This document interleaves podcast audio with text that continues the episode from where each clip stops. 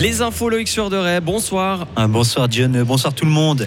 Gauthieron rêve d'une quatrième victoire consécutive. Avant de profiter d'un week-end de repos, les Dragons s'étaient offert Rappersville, Ajoie et Ambri Piotta. C'est la première fois de la saison qu'ils enchaînent autant de succès. Ils tenteront donc de poursuivre sur leur lancée ce soir à Cloughton. Et voilà ce qui fonctionne bien à Gauthieron d'après notre consultant Réal Rémy. Bah, je pense que, que Gauthier a retrouvé confiance, a retrouvé son jeu en fait. Et puis euh, surtout, je pense que défensivement, c'est extrêmement fort.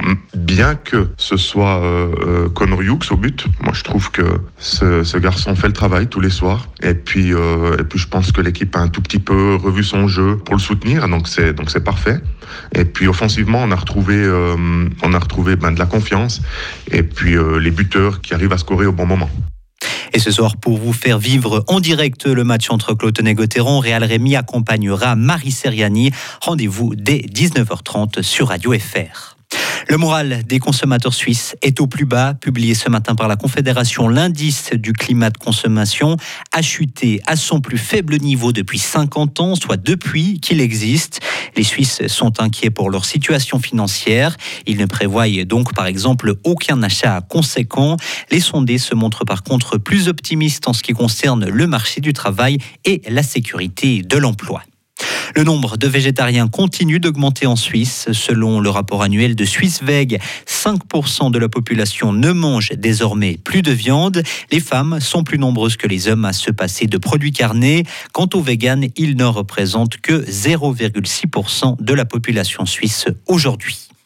Vous souhaitez arrêter de fumer Eh bien, vous ne serez pas seul. Le mois sans tabac débute demain et plus de 8000 fumeurs de toute la Suisse se sont annoncés partants pour renoncer à la cigarette durant ces 30 prochains jours.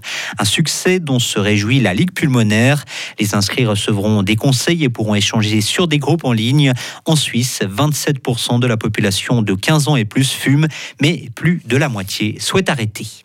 À l'étranger maintenant, les Israéliens et Israéliennes ont été nombreux à se rendre aux urnes aujourd'hui. À 13h, le taux de participation atteignait déjà près de 39%, un record pour des élections législatives depuis 1999.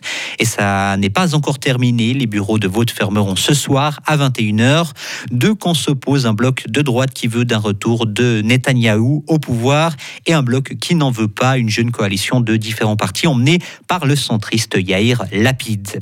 Et enfin, le blocage de routes et d'autoroutes prend de l'ampleur au Brésil. Chauffeurs de camions et partisans de Jair Bolsonaro ont créé plus de 250 barrages routiers dans presque tout le pays. Ils refusent d'accepter la défaite du président sortant face à Lula lors de l'élection présidentielle. Plus de 36 heures après les résultats officiels, Jair Bolsonaro n'a lui-même toujours pas reconnu sa défaite. Il se mure dans le silence. Retrouvez toute l'info sur frappe et frappe.ch.